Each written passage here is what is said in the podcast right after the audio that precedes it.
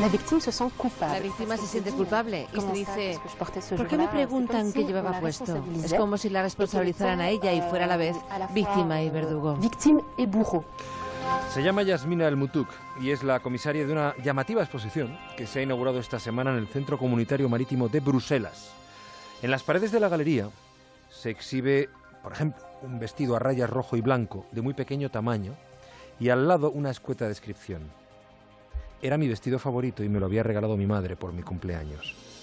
Cerca del vestido se encuentra un pantalón de chándal gris junto a la camiseta morada de un equipo de fútbol americano.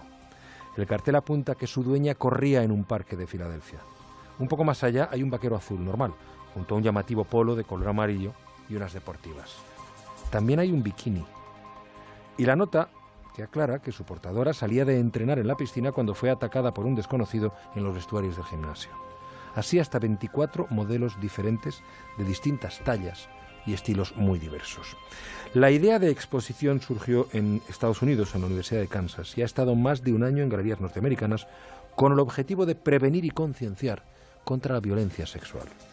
Cuando uno llega al final descubre que la ropa no es la que llevaban las víctimas al ser agredidas, sino que se ha hecho una reconstrucción siguiendo las explicaciones que las propias chicas dieron al denunciar la violación en comisaría y escuchar ese ¿qué llevabas puesto?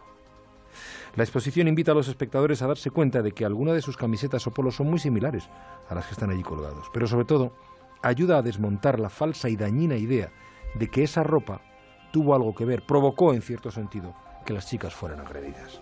El responsable cuenta que una de las víctimas pidió hablar con él después del recorrido para darle las gracias y reconocer que a pesar de sus temores iniciales, la exposición de toda esa ropa le había ayudado a convencerse, a convencerse de que ella no tuvo ninguna culpa.